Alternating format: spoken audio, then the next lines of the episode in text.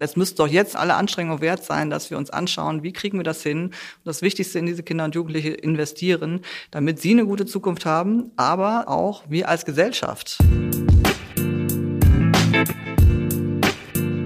Hallo, ich bin Verena Bentele und ihr hört in guter Gesellschaft.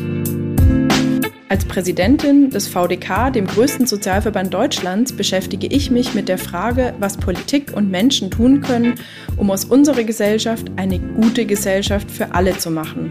Und das tue ich gemeinsam mit euch in diesem Podcast. Es wird kritisch und konkret, ja, manchmal sogar unbequem, aber für etwas Gutes lohnt es sich zu kämpfen, oder? Heute hört ihr in guter Gesellschaft mit der Bundesministerin für Familie, Senioren, Frauen und Jugend, Lisa Paus. Viel Spaß beim Zuhören. Bevor wir anfangen, stelle ich euch unseren heutigen Gast einmal vor. Lisa Paus ist Diplom-Volkswirtin und seit 1995 Mitglied bei Bündnis 90 Die Grünen. Von 1999 bis 2009 war sie Mitglied des Berliner Abgeordnetenhauses und hatte dort verschiedene Funktionen inne. Sie war unter anderem wirtschaftspolitische, wissenschaftspolitische, haushaltspolitische und europapolitische Sprecherin ihrer Fraktion. Seit 2009 ist sie nun Mitglied des Deutschen Bundestages und war dort vor allem tätig als Finanzpolitikerin. 2022 wurde sie dann aufgenommen in das Kabinett von Olaf Scholz als zuständige Ministerin für Familie, Senioren, Frauen und Jugend. Herzlich willkommen, Lisa Paus. Schön, dass Sie in meinem Podcast sind. Hallo, danke für die Einladung. Gerne. Ja, starten wir direkt ins Thema. In Deutschland sind knapp 2,9 Millionen Kinder von Armut bedroht oder betroffen. Ich finde, das ist wirklich eine Riesenzahl. Jedes, mehr als jedes fünfte Kind äh, ist davon betroffen. Und das heißt eben, dass viele Kinder kein eigenes Zimmer haben, keine Ruhe zum Lernen, dass sie vielleicht nicht ins Kino gehen können. Und äh, für mich ist das immer, wie für viele andere Menschen, eine schwer zu erklärende Sache, dass in einem Land wie Deutschland so viele Kinder wirklich in schwierigen Verhältnissen aufwachsen. Wie erklären Sie sich diese riesigen Armutszahlen bei Kindern und Jugendlichen? Es ist auf jeden Fall nicht hinzunehmen, aber leider ist das ja seit Jahrzehnten so. Wir haben eine verfestigte, strukturell verfestigte Kinderarmut in Deutschland und ähm, da müssen wir endlich was gegen tun. Ich bin sehr froh, Teil einer Bundesregierung zu sein, die sich auf die Fahnen geschrieben hat, das zu ändern und eine Kindergrundsicherung einzuführen, die tatsächlich Kinderarmut bekämpft. Mhm. Es gibt ja schon viele staatliche Leistungen, auch im Moment, die abgerufen werden, zum Teil, wenn sie automatisiert sind, die oft auch nicht abgerufen werden. Was genau meinen Sie mit struktureller Armutsverfestigung? Vielleicht können Sie das nochmal so ein bisschen erklären. Ich glaube, eine ganze Menge äh, dessen, was wir jetzt vorfinden, hat damit zu tun, dass äh, Deutschland sehr lange festgehalten hat daran, dass es Vater, Mutter, äh, zwei Kinderfamilien gibt, die verheiratet sind. Und äh, die gibt es auch in Deutschland. Aber eben diejenigen, die diesem Modell nicht entsprechen. Äh, und das meistens ja auch unverschuldet. Ja, also die wenigsten Menschen, die sich trennen, hatten das von Anfang an vor, sich zu trennen und wollten es ihren Kindern eigentlich auch nicht zumuten, sich zu trennen. Aber gerade nach Scheidung, nach Trennung, äh, nach sonstigen äh, harten Lebenseinschnitten finden sich insbesondere Frauen dann wieder in Armut. So, es ist nach wie vor mit das höchste Risiko für Frauen, arm zu werden, eben wenn sie Kinder haben. Und da ist unser Sozial- und äh, Steuerrecht nicht gut drauf eingestellt. Ähm, auch Menschen, die nicht verheiratet sind, das ist inzwischen toleriert, das ist nicht mehr so wie früher, dass das eigentlich äh, gar nicht geht. Ähm, aber trotzdem ist eben unser Steuersozialrecht nicht so, dass es das abbildet. Als das Ehegattensplitting mal eingeführt worden ist, beispielsweise in den 50er Jahren, da ging man davon aus, dass das eine Familienförderung ist. Es ist auch äh, im, in der Bundesregierung immer noch äh, aufgelistet als familienpolitische Leistung. Ähm, man, wie man aber weiß, bekommt man das Ehegattensplitting ganz unabhängig davon, ob man Kinder hat oder nicht. Das hat also mit dem Kinderkriegen und mit dem Kinderhaben erstmal nichts zu tun. Und das alleine sind beispielsweise rund 20 Milliarden Euro, äh, die der Bund äh, jedes Jahr an Geldern zur Verfügung stellt, äh, die aber nichts mit Kindern zu tun haben, während Familien, die nicht verheiratet sind, in denen Kindern aber sind, von diesem Geld nichts haben. Und das sind so strukturelle Dinge, die wir mal angehen könnten, um eben tatsächlich das Geld bei den Kindern ankommen zu lassen, egal in welcher Familienkonstellation sie aufwachsen. Okay, also wenn Sie jetzt hier sozusagen die alleinige Bestimmerin wären, was es in der Bundesregierung nie gibt, was wäre dann für Sie so eine ganz äh, wirklich wesentliche und wichtige familienpolitische Maßnahme, die eben tatsächlich mehr Kinder fördert als eben zum Beispiel das Ehepartnerin oder Partner sein? Ja, das, was wir jetzt machen, äh, was mein zentraler Auftrag ist, nämlich die Kindergrundsicherung in Deutschland einzuführen. Da schauen wir uns eben nicht alle familienpolitischen Leistungen an, die es gibt, sondern wir schauen uns eben die für die Kinder an und schauen eben da, welche Ungerechtigkeiten gibt es da und äh, welche äh, Hindernisse gibt es, dass diese kindbezogenen Leistungen tatsächlich bei allen Familien ankommen, die Anspruch darauf haben. Und das sind momentan schon einige und die möchte ich zusammenfassen zu einer Leistung. Sie ersetzen durch eine Leistung, die Kindergrundsicherung. Super, genau. Wir sind ja in einem Bündnis organisiert, 20 Verbände, wo auch der Sozialverband VDK einer von ist, in dem Bündnis Kindergrundsicherung und fordern das schon lange. Und jetzt endlich in dieser Bundesregierung steht es im Koalitionsvertrag und wird hoffentlich auch kommen. Aber vielleicht können Sie den Hörerinnen und Hörern noch mal so ein bisschen erklären, was genau die Kindergrundsicherung ist, was Sie sich darunter vorstellen, wenn wirkliche Zusammenfassung von Leistungen stattfindet und es vielleicht im besten aller möglichen Fälle auch einfacher wird, an die Leistung ranzukommen, wie es heute ist. Wie schaut das aus, die Kindergrundsicherung? Das ist eben eine Leistung für alle Kinder, unabhängig in welcher Familienkonstellation sie aufwachsen. Und es ist eine Leistung, die erstmal äh, einen Garantiebetrag hat für alle Familien und dann insbesondere für die Familien, die nicht so viel Geld haben, ein Mehreineinkommen bedeutet. Derzeit haben wir verschiedenste Leistungen, die unterschiedlich wirken und äh, wir wollen die eben ersetzen durch diese eine Leistung plus eben einem einkommensabhängigen Zusatzbetrag.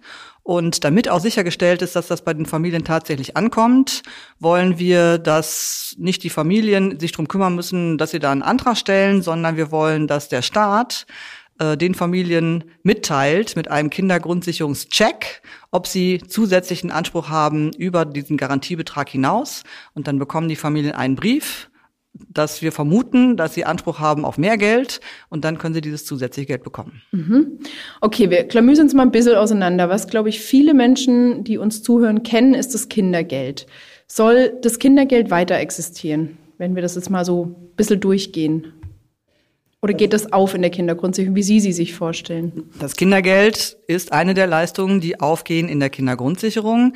Das Kindergeld ist der Grundsockel, der wird der Garantiebetrag werden, äh, den eben alle, den äh, alle Familien unabhängig von ihrem Einkommen bekommen die 250 Euro, die es jetzt sind. Das haben wir in einem ersten Schritt im vergangenen Jahr bereits vereinheitlicht. Vorher gab es ja unterschiedliche Stufen, auch beim Kindergeld, äh, zwar auch einkommensunabhängig, aber nach, je nach äh, Kinderzahl gab es unterschiedliche äh, Summen und das haben wir jetzt vereinheitlicht, angehoben, deutlich angehoben, die größte Kindergelderhöhung, die wir in den letzten Jahrzehnten gehabt haben, aber jetzt eben einheitlich für jedes Kind unabhängig von der Kinderzahl und auch unabhängig vom Einkommen 250 Euro. Okay, und das stellen Sie sich auch für die Kindergrundsicherung als Garantiebetrag in der Höhe vor. Und dann gibt es eben den Zusatzbetrag, den man an, beantragen muss nach dem Check, wenn man Anspruch drauf hat. Ähm, aber was ist zum Beispiel mit sowas wie dem Steuerfreibetrag, den im Moment wohlhabendere Familien bekommen? Wenn es nach mir geht, dann soll auch der Steuerfreibetrag mit einbezogen werden, weil ich habe ja gerade nochmal deutlich gemacht, ich finde, ne, äh, alle Familien sollten erstmal einen Garantiebetrag bekommen. Der ist jetzt 250 Euro, der wird dann natürlich auch ansteigen entsprechend der Inflation ne, und vielleicht bekommen wir auch noch etwas Zusätzliches hin. Ähm, darüber hinaus ähm, sollte es aber so sein, dass alle zusätzlichen Leistungen ein, äh, abhängig sind vom Einkommen. Und zwar eben so, dass die, die wenig Einkommen haben, mehr bekommen und nicht die, die mehr Einkommen haben mehr bekommen. Und das ist derzeit mit dem Kinderfreibetrag noch der Fall. Alle bekommen den, das Kindergeld derzeit, diese 250 Euro. Aber die, die eben hohes Einkommen haben, die werden zusätzlich steuerlich entlastet, noch um ne, mehr als 100 Euro zusätzlich pro Monat. Und das ist etwas, das finde ich, ist auch ein Gerechtigkeitsthema. Da ist eine Gerechtigkeitslücke und deswegen sollte der Kinderfreibetrag auch perspektivisch mit einbezogen werden in die Kindergrundsicherung.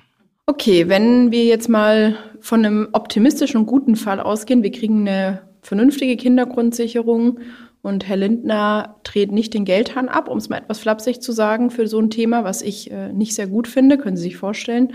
Ähm, wie hoch sollte eine wirklich vernünftige Kindergrundsicherung Ihrer Meinung nach sein? Also wenn wirklich alle Leistungen zusammengefasst werden, die im Moment angedacht sind, wenn ich wirklich den maximalen Betrag bekomme als Kindergrundsicherung, um wie viel Euro geht's dann?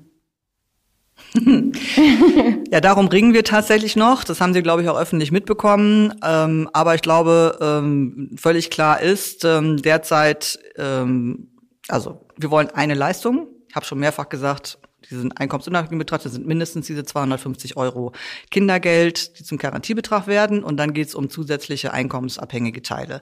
So, und da geht es darum, dass wir eben das, was jetzt ähm, für Kinder gilt, deren Eltern im Bürgergeld sind, ehemals Hartz IV, dass äh, der, der Regelsatz, dass der zusammengeführt wird mit dem Kinderzuschlag, den die wenigsten kennen, äh, der aber für Familien da ist, die arbeiten, aber wo das Gesamtgeld eben nicht reicht für die ganze Familie, dass diese beiden zusammengeführt werden. Und äh, da ist es ja jetzt schon so, dass auch der Existenzminimumbericht der Bundesregierung sagt, es müssen mindestens 500 Euro sein. Äh, und der Kinderzuschlag, der liegt jetzt auch bei 500 Euro inklusive Wohnkosten. Und wenn man sich das vom Kinderregelsatz anschaut, ne, dann haben wir da auch entsprechende äh, Altersstaffelungen, die liegen dann auch teilweise noch darüber. So von daher glaube ich, ist das eine ungefähre Orientierung, wo es mindestens landen muss. Und ähm, wenn wir das zusammenführen, dann sollten wir nochmal insgesamt schauen, dass es dann auch ausreicht. Mhm, okay. Was ja immer eine ganz spannende Frage ist, die auch in der Öffentlichkeit stark diskutiert wird, wie viel brauchen eigentlich Kinder wirklich zum Leben?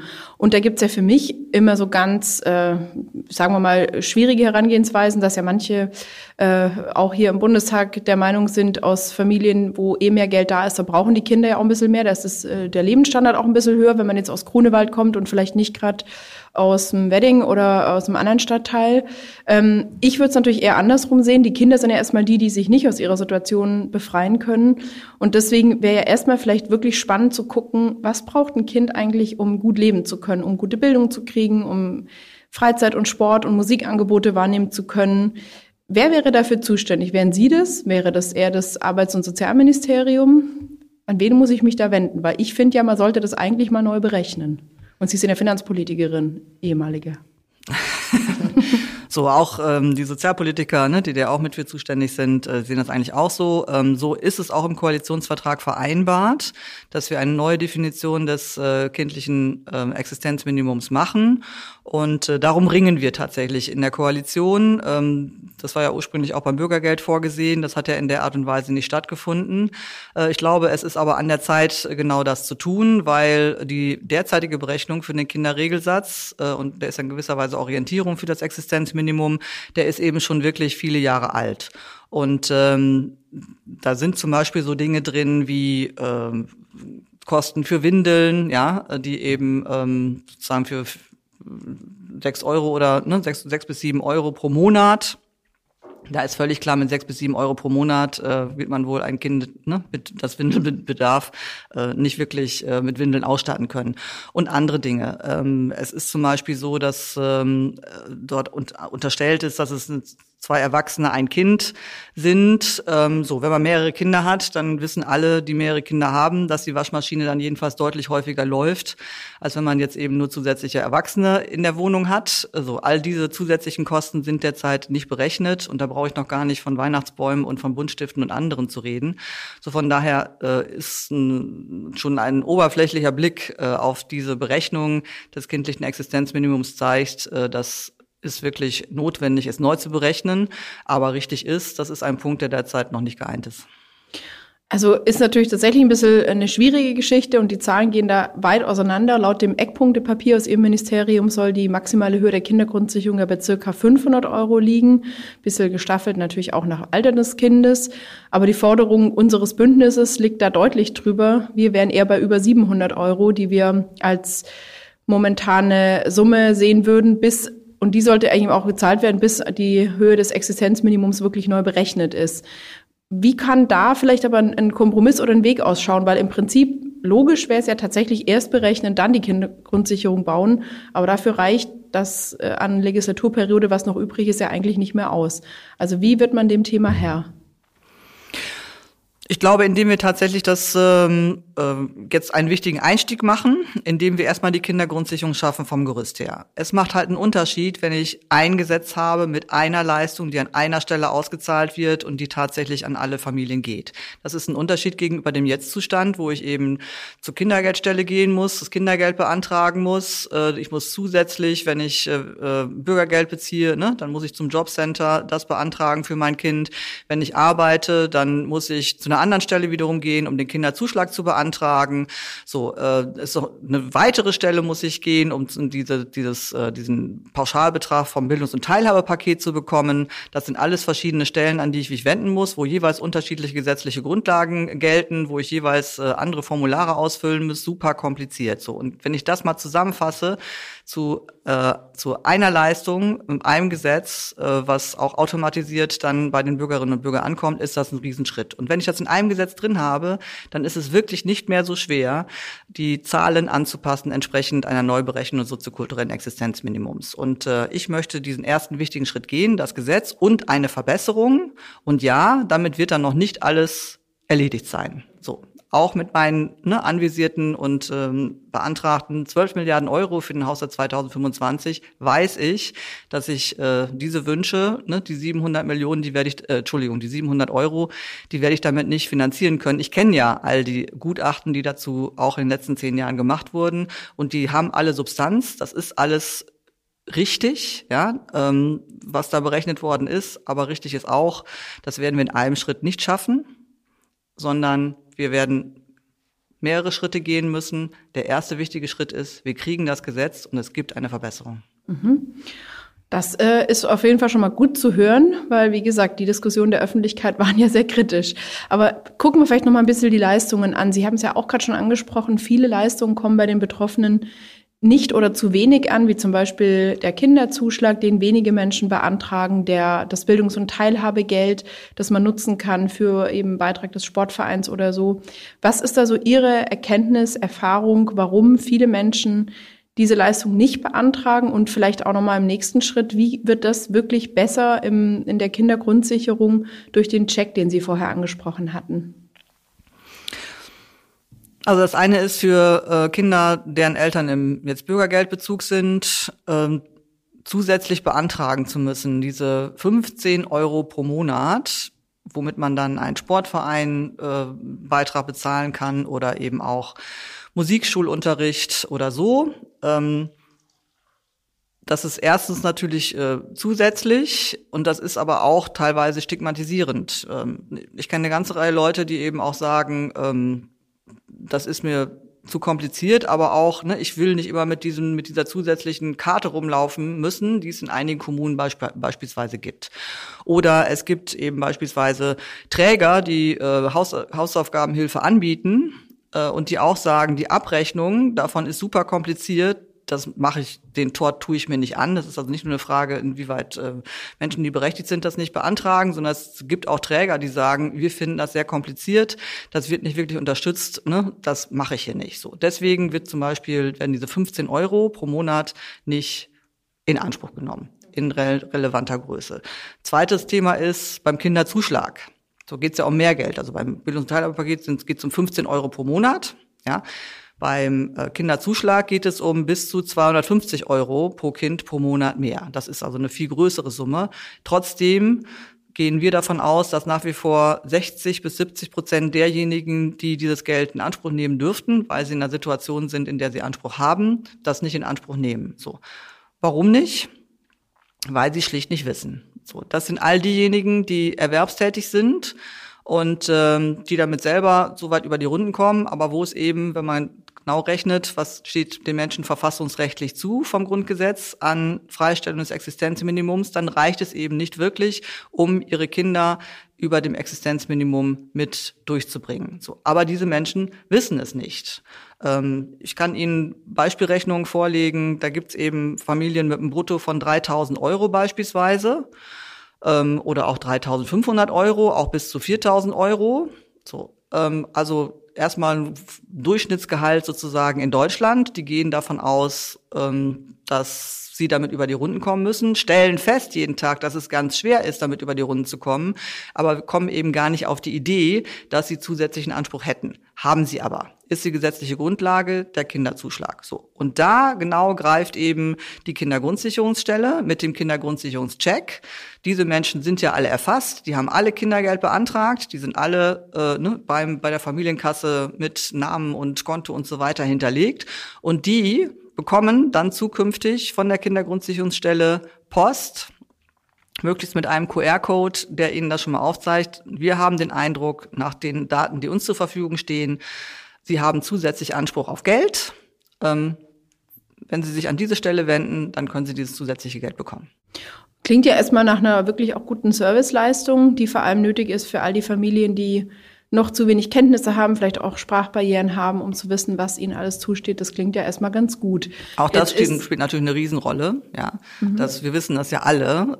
Äh, ich glaube, jeder ist überfordert, wenn er Post bekommt, von welchem Amt auch immer, und das alles genau zu verstehen. Wie soll es dann insbesondere Menschen gehen, äh, deren für die Deutsch auch nicht mal die Muttersprache ist? Genau, das äh, Amtsdeutsch ist ein Thema und ein anderes ist aber natürlich schon auch in der Fördersystematik der Vergangenheit, dass derzeit ja Familien mit höheren Einkommen besser unterstützt werden. Das hatten wir vorher auch schon mal am Rande kurz angesprochen, als Familien mit weniger Geld.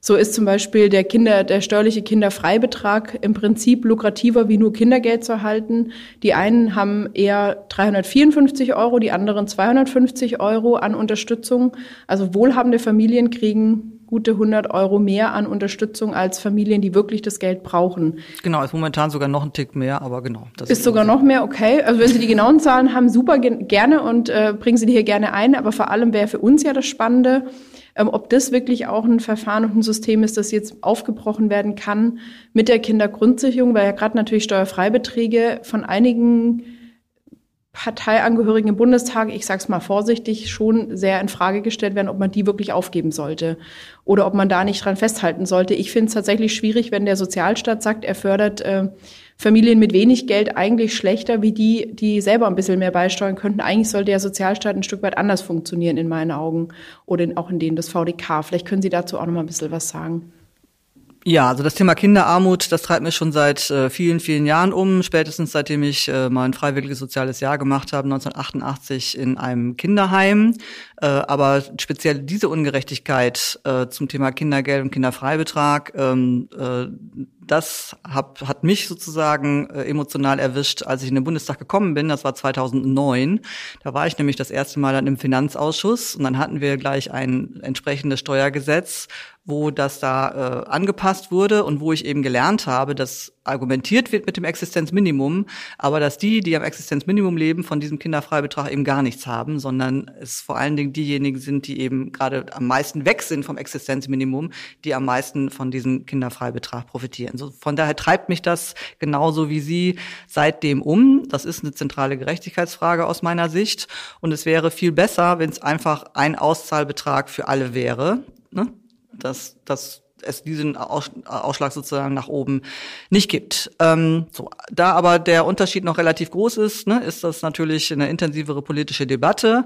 Wir haben im Koalitionsvertrag vereinbart, dass perspektivisch der Kinderfreibetrag mit einbezogen wird. Und dann macht es eben Sinn, dass es ein Auszahlbetrag ist. So. Ähm, man kann auch gut argumentieren, dass er auch nicht in der Höhe mehr stattfinden muss, wie er jetzt ist. Das wären jetzt weitere Feinheiten, die ähm, diskutiere ich gerne mit anderen Steuerexperten. Äh, so, aber da bin ich äh, soweit stark dran. Ähm, ist eigentlich diese Unterscheidung macht keinen, also äh, das sollte man anpassen. Ähm, ich finde übrigens nochmal auch besonders, ich habe ja eben darauf hingewiesen, dass diese anderen Leistungen, die muss man alle beantragen. Ähm, so beim Kinderfreibetrag, darum muss man sich gar nicht kümmern. Das ist tatsächlich eine, eine Geschichte, da wird vom Finanzamt automatisch die günstiger Prüfung gemacht. Also das Finanzamt stellt fest, was ist für sie günstiger, das Kindergeld oder der Kinderfreibetrag und dann wird das automatisch gemacht. So, während bei allen anderen Leistungen, die muss man tatsächlich beantragen. Und äh, auch diese Ungleichbehandlung, die würde ich gerne mit der Kindergrundsicherung korrigieren. Das ist ein hehres und gutes Ziel, weil natürlich schon spannend ist, dass Menschen, die zum Beispiel Grundsicherung oder jetzt Bürgergeld beziehen, ja von der Kindergelderhöhung beispielsweise gar nichts haben, weil äh, das Kindergeld auf die Grundsicherung und Bürgergeld angerechnet wird. Und bei den anderen, die im Moment mehr davon haben, wird die günstige Prüfung sogar gemacht. Was mich ja direkt schon mal noch zum Geld bringt. Jetzt sind Sie ja bis 2022 im Finanzausschuss gewesen, bevor Sie Familienministerin wurden und haben deswegen auch ein gutes Verhältnis zu Zahlen und haben 12 Milliarden Euro angemeldet im Haushalt. Wie kamen Sie auf 12 Milliarden und wie hoch ist die Wahrscheinlichkeit, dass Sie den, äh, sagen wir mal nicht Zweikampf, sagen wir mal die konstruktive Auseinandersetzung mit dem Herrn Finanzminister ein Stück weit für sich entscheiden können im Tauziehen? Also in der Tat äh, sind wir ja keine Zweierkonstellation, sondern wir sind eine äh, Dreierkoalition und deswegen äh, geht es tatsächlich darum, dass alle drei Koalitionspartner sich da miteinander verständigen. Ähm, ich bin da nach wie vor in intensiven Gesprächen. Wie setzt sich die Summe zusammen? Ähm, einerseits daraus, dass ähm, unser Ziel ja ist, dass die bestehenden Leistungen, dadurch, dass sie eben ersetzt werden durch eine Leistung, mehr in Anspruch genommen werden. Ich habe ne, darauf hingewiesen beim diese 15 Euro Bildungs- und Teilhabepaket, die schon kompliziert sind, dass sie wenig genutzt werden. Ich habe darauf hingewiesen, Kinderzuschlag kennen die wenigsten, wird wenig genutzt. Allein wenn wir das schaffen, dass bestehende Gesetze in einem neuen Gesetz dann dazu führen, dass alle, die die Leistungen in Anspruch nehmen dürfen, das auch tatsächlich tun, das kostet schon bedeutet wahrscheinlich deutliche Mehrausgaben. Und äh, ist natürlich so, dass ich gesagt habe, wir brauchen eine neue Definition des soziokulturellen Existenzminimums. Äh, es braucht da eine entsprechende Verbesserung. Die Zahlen sind alt. Ähm, die sind nicht ausreichend und äh, dafür habe ich, hab ich auch eine Vorstellung, was das irgendwie kostet. Und ähm, dann ähm, ist es so, dass ich eben diese Lücke, auch diese Gerechtigkeitslücke sozusagen zwischen Mittelschicht und obere Mittelschicht auch ein Stück weit schließen möchte. Und da sind wir mit der Erhöhung des Kindergeldes auf 250 Euro schon einen wichtigen Schritt gegangen. Aber ich finde auch da diese Schere zwischen dann Garantiebetrag und dem Kinderfreibetrag, auch diese Schere sollte man sich nochmal anschauen. Und deswegen ähm, habe ich auch dafür Überlegungen angestellt, was das kosten könnte. Und dann geht es ja auch noch darum, äh, dieses Thema Erwerbsanreize.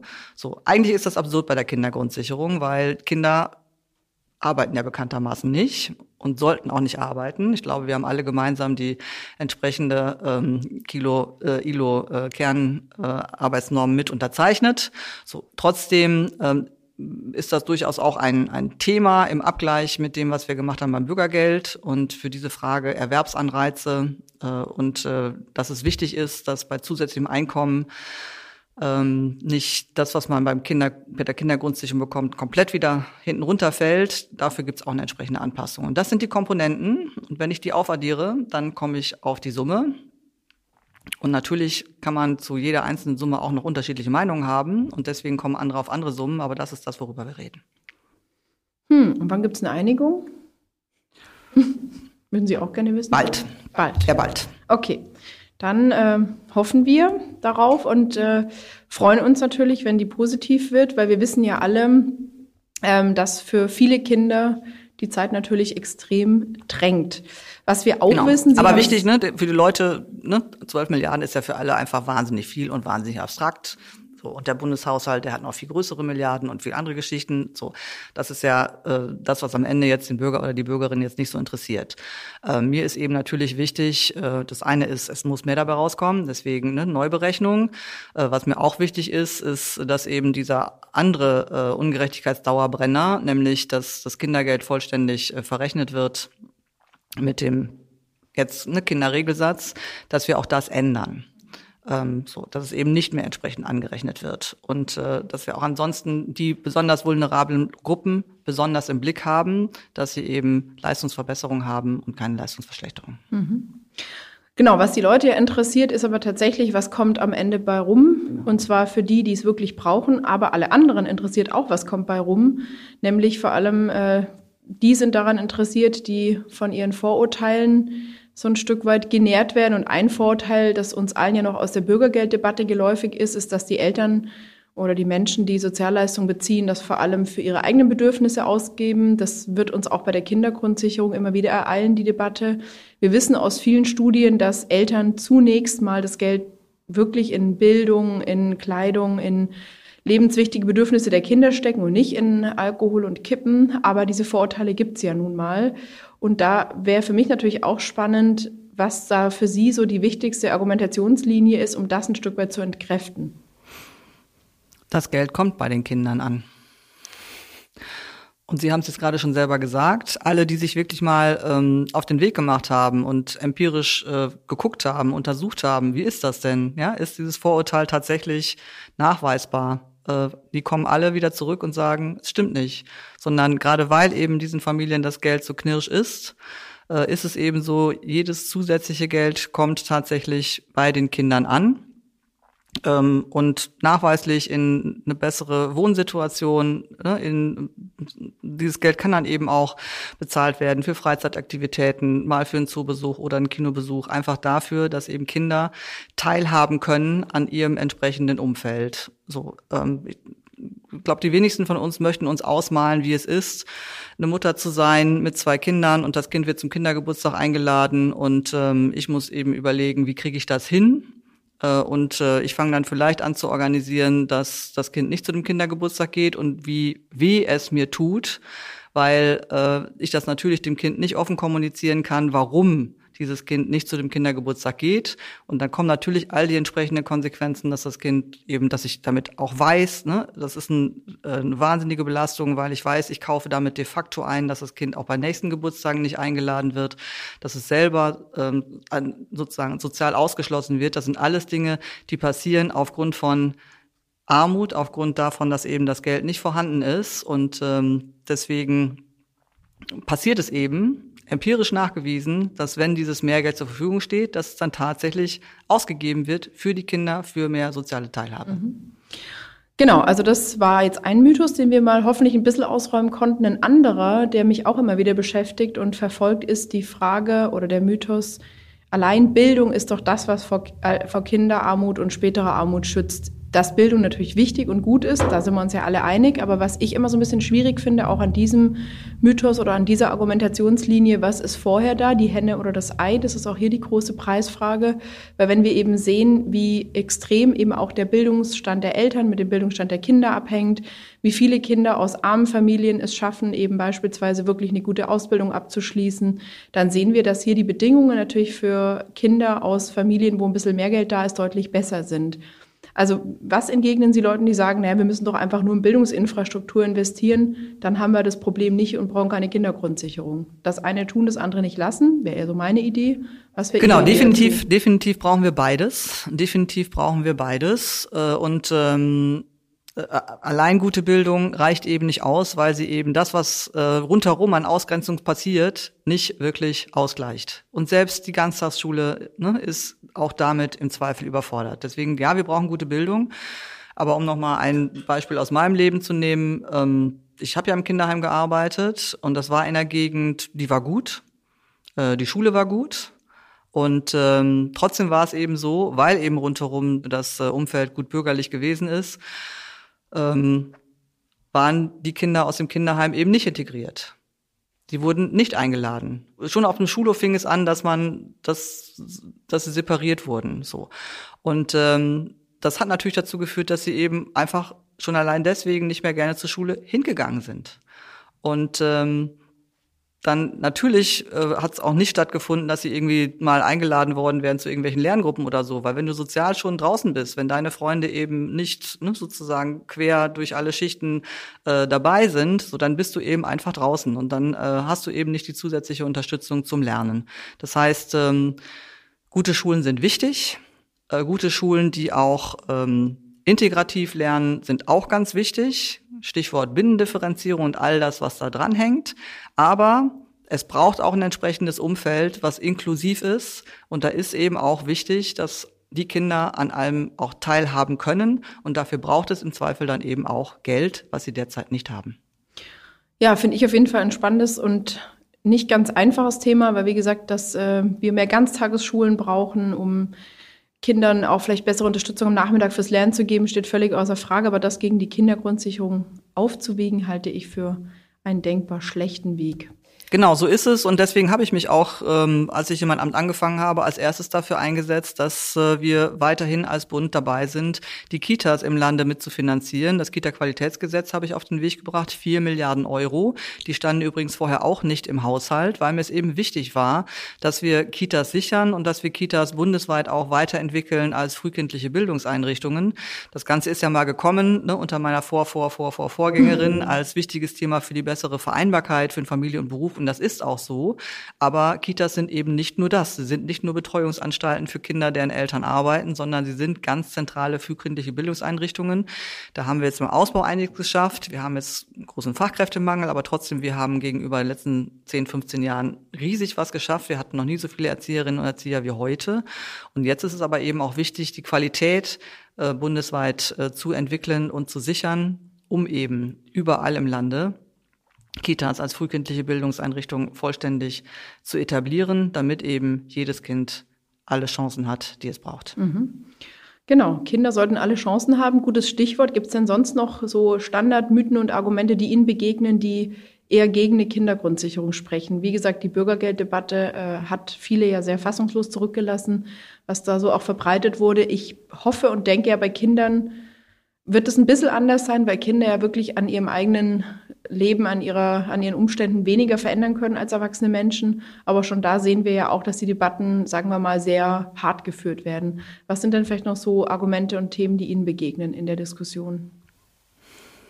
Dass die Kinderarmut ja gar nicht ähm, so schlimm ist und ähm, dass ähm, es bei den deutschen Kindern ja zurückgegangen ist beispielsweise. So, aber die Wahrheit ist, wir haben in Deutschland eine äh, verfestigte Kinderarmut. Und ähm, ich erlebe eben vor allen Dingen, ehrlich gesagt, auch viel Zuspruch. Es gibt ja das Bündnis äh, für die Kindergrundsicherung, was ja jetzt inzwischen sehr, sehr breit aufgestellt ist. Ich erlebe aber auch äh, unter anderen Menschen, auch beispielsweise unter Ökonominnen und Ökonomen, inzwischen den Hinweis, äh, dass es äh, nicht zentral ist, was kurzfristig im Haushalt fehlt, sondern was wir damit uns an Chancen auch schaffen, wenn wir jetzt einen Schwerpunkt darauf legen, Kinder gut aufwachsen zu lassen mit einer guten Bildung, aber auch mit einer materiell guten Ausstattung, weil wir sind ja in Deutschland eine Gesellschaft, die altert. So, Stichwort demografischer Wandel, Stichwort alternde Gesellschaft.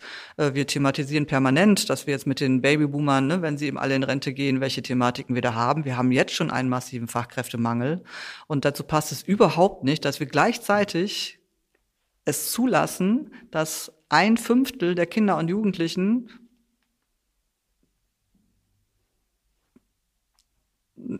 links liegen lassen werden. Ja? Also, dass man sich nicht wirklich darum kümmert, sondern es müsste doch jetzt unser aller Ehren wert sein, alle Anstrengungen wert sein, dass wir uns anschauen, wie kriegen wir das hin und das Wichtigste in diese Kinder und Jugendliche investieren, damit sie eine gute Zukunft haben, aber damit eben auch wir als Gesellschaft eine gute Zukunft haben raus aus den Problemen, die wir haben. Dafür lohnt es sich, jetzt auch in diese Kinder und Jugendlichen zu investieren, alles zu geben.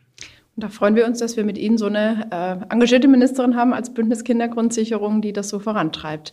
Jetzt habe ich natürlich noch ein letztes Thema, das meine Mitglieder im Sozialverband VDK so ein Stück weit beschäftigt, nämlich die Frage, wie werden zukünftig auch in und mit der Kindergrundsicherung die erwachsenen Kinder mit Behinderungen unterstützt. Bisher ist es ja so, dass Kinder mit Behinderungen, die erwachsen sind, dauerhaft Anspruch auf Kindergeld haben, auch über das 25. Lebensjahr hinaus. Und die Frage, die sich uns viele Mitglieder stellen oder die uns gestellt wird von vielen Mitgliedern, ist, wie werden dann Kinder mit Behinderungen in dieses System Kindergrundsicherung eingefügt und was äh, wird für diese Kinder in dem System eben vielleicht auch anders laufen als bisher? Also in, ich ja schon in gesagt, Anführungsstrichen ja, muss man ja. natürlich hier sagen. Also muss ich noch hinzufügen. Mhm. mhm.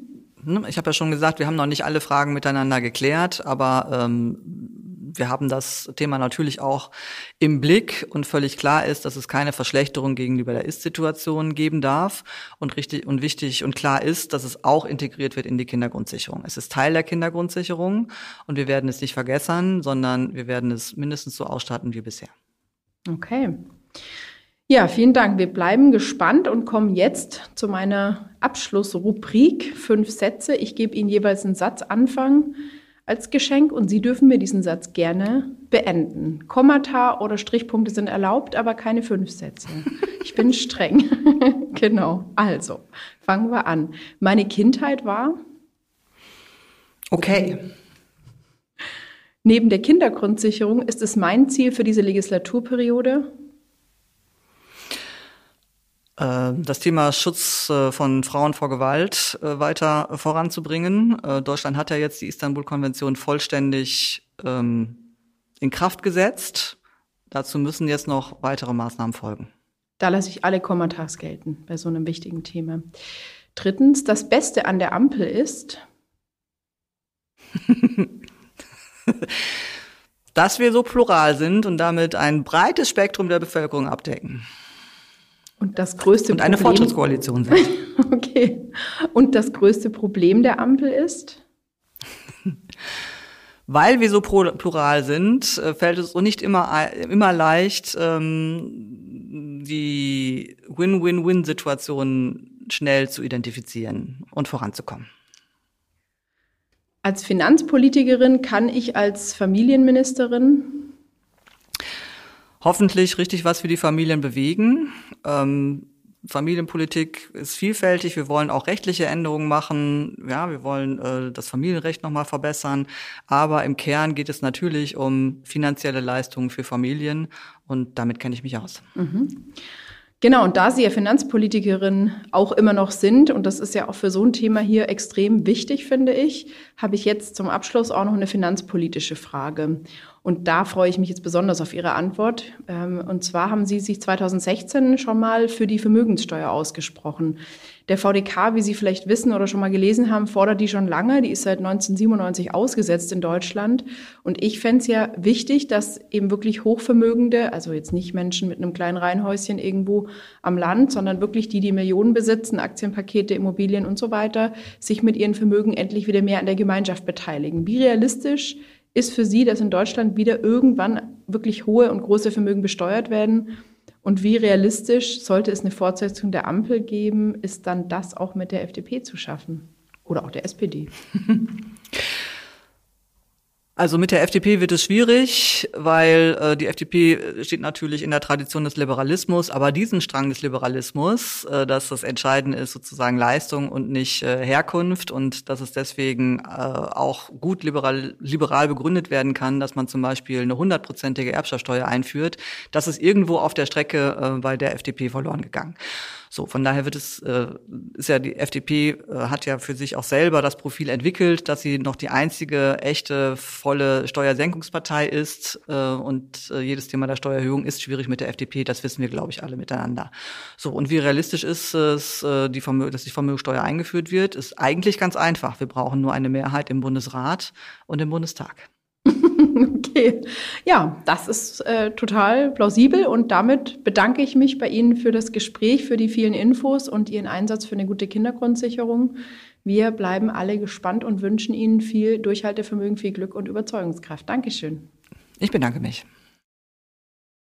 Bevor ich mich bei euch, liebe Hörerinnen und Hörer, verabschiede, teile ich wie immer meinen persönlichen Lichtblick mit euch. Seit dem 1. Mai diesen Jahres gibt es das sogenannte Deutschland-Ticket, mit dem man für 49 Euro durchs ganze Land fahren kann. Eigentlich eine ziemlich gute Idee, deswegen auch ein Lichtblick. Ein kleiner Nebel liegt jedoch auch über dem Lichtblick, denn es gibt viele Menschen, die keine 49 Euro zur Verfügung haben, um mobil zu sein. Studierende mit wenig Geld, Familien, die von Armut bedroht oder betroffen sind, Menschen, die Sozialleistungen benötigen, um leben zu können. Für all diese Menschen bräuchte es ein sogenanntes Sozialticket nach Forderungen des VDK für 29 Euro, damit auch sie nicht ausgeschlossen sind von der Nutzung von Bus und Bahn. Ein weiteres Thema bleibt natürlich auch bestehen. Noch immer sind die öffentlichen Verkehrsmittel nicht komplett und vollständig barrierefrei. Deswegen bleibt natürlich auch für den VDK richtig viel zu tun in diesem Thema.